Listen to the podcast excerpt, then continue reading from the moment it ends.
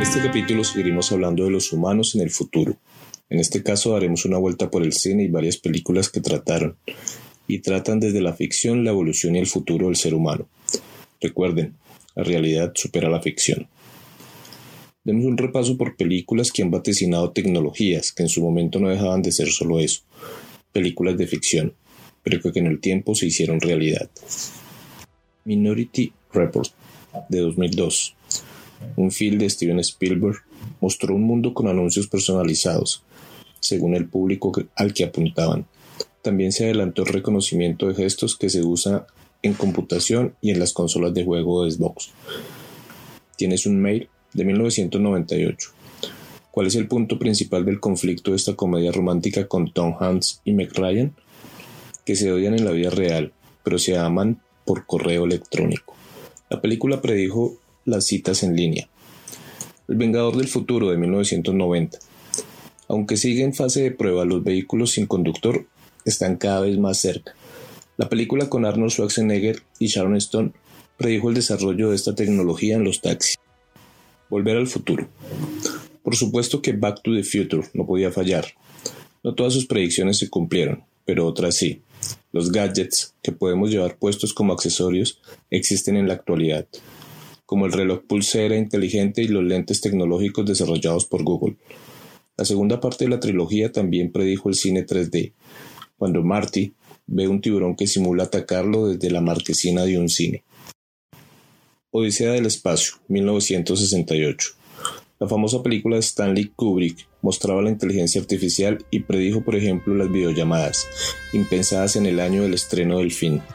Bueno, pero ¿en qué vamos respecto a la ficción y la realidad?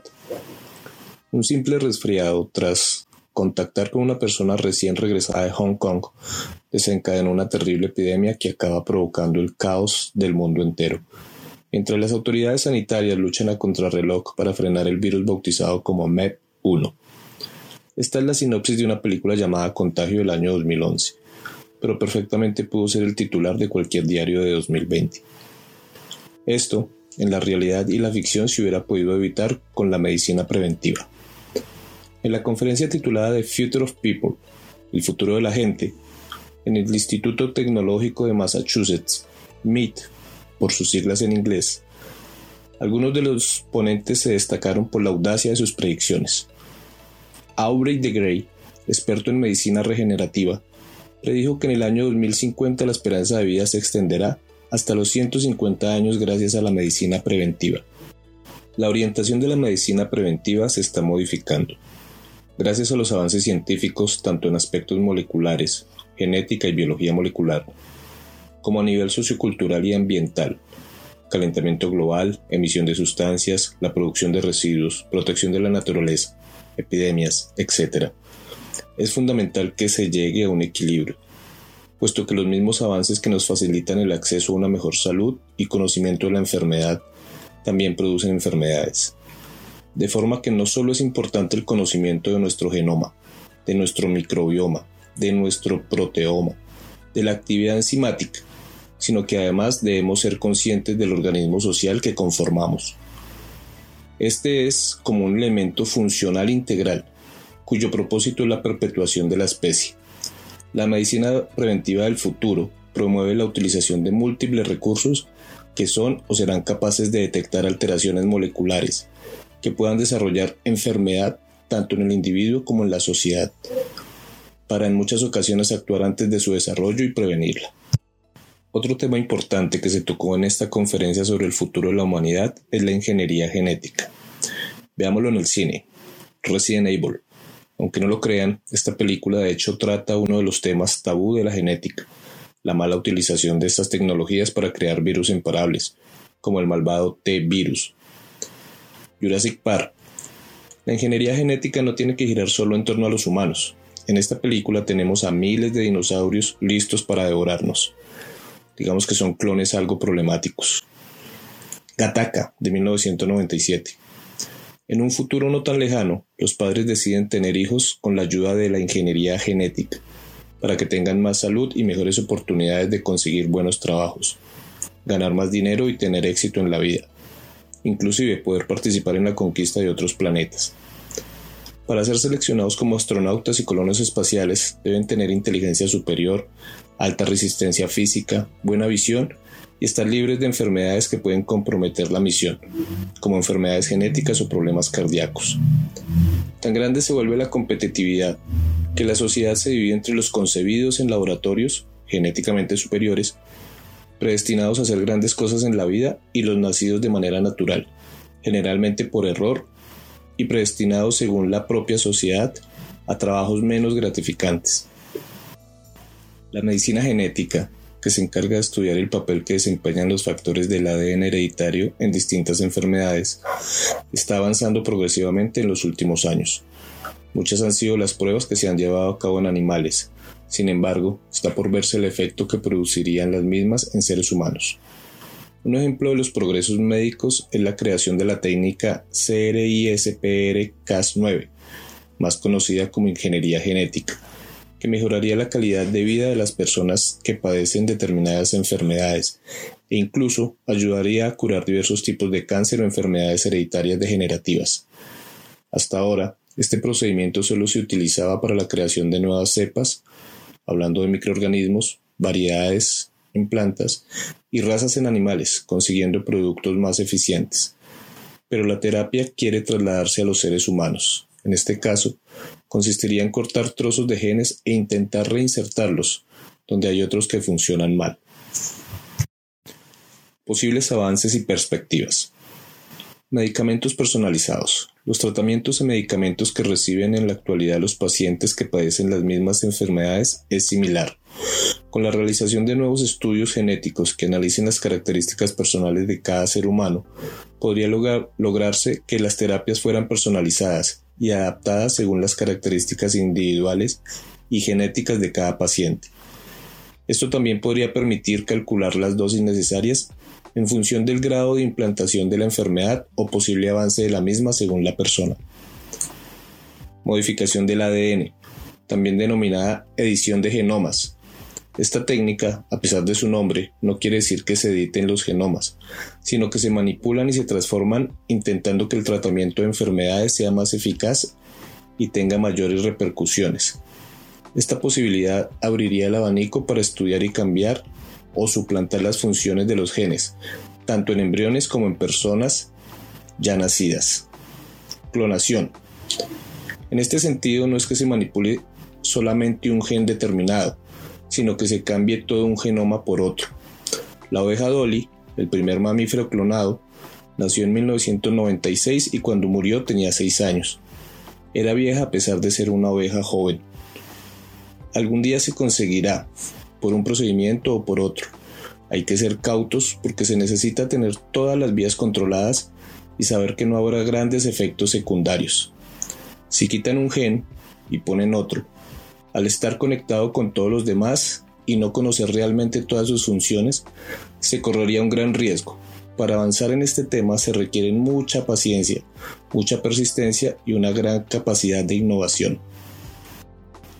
Cura o predicción temprana de enfermedades.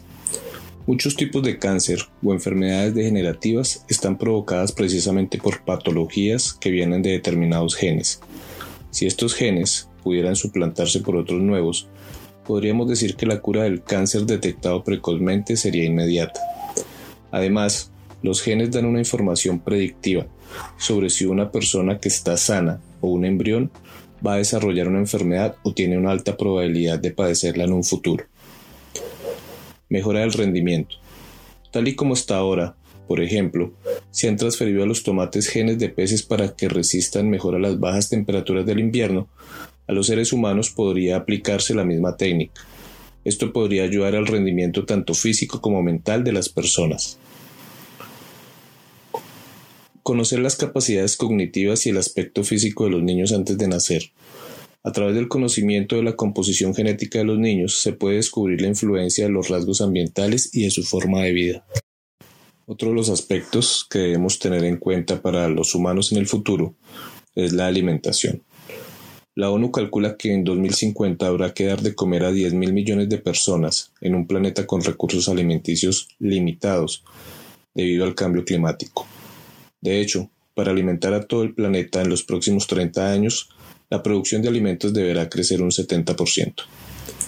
Miremoslo desde la ficción.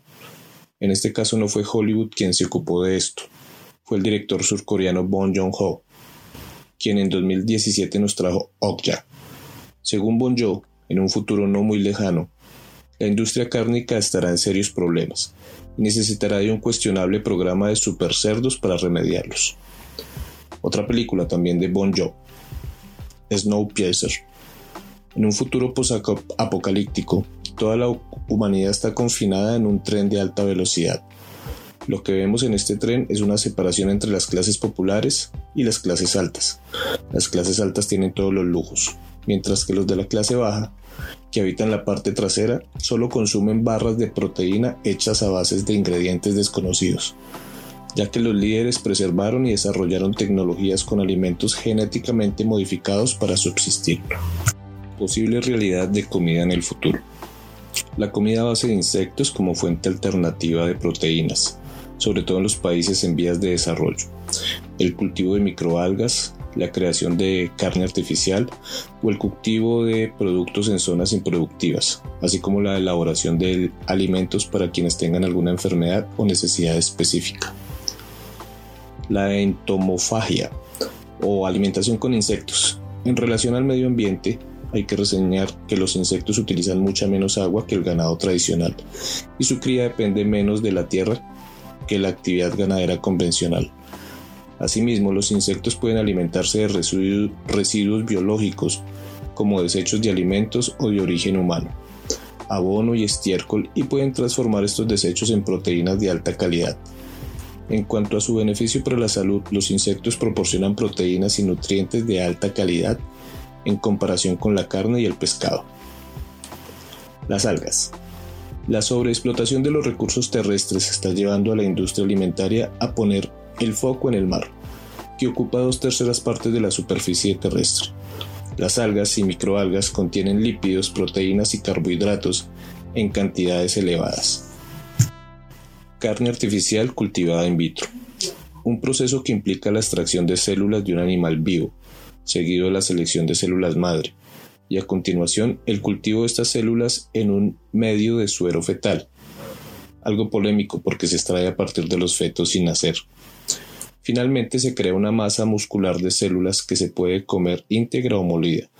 El resultado es una gama que incluye desde hamburguesas y salchichas hasta un filete de carne real de un animal que nunca ha paseado por el campo.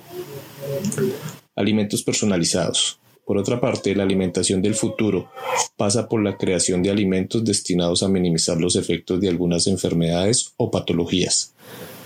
Centros tecnológicos y hospitales trabajan en el desarrollo de alimentos para disfágicos o personas que no tragan bien, en alimentos pensados para personas con cáncer colorectal o para, para quien tienen afectaciones neuronales debido a ictus o derrames cerebrales. El futuro de la alimentación se encamina también en el cultivo de frutas y hortalizas en condiciones de altas temperaturas y escasez de agua, es decir, en zonas desérticas o que avanzan hacia la desertización. La impresión 3D de alimentos, valiéndose de técnicas como la creación de modelos y estructuras tridimensionales mediante diferentes técnicas de inyección, es otra de las opciones que podrían marcar un antes y un después en el campo de la alimentación. Hasta aquí este capítulo de Humanos en el Futuro. Espero lo hayan disfrutado.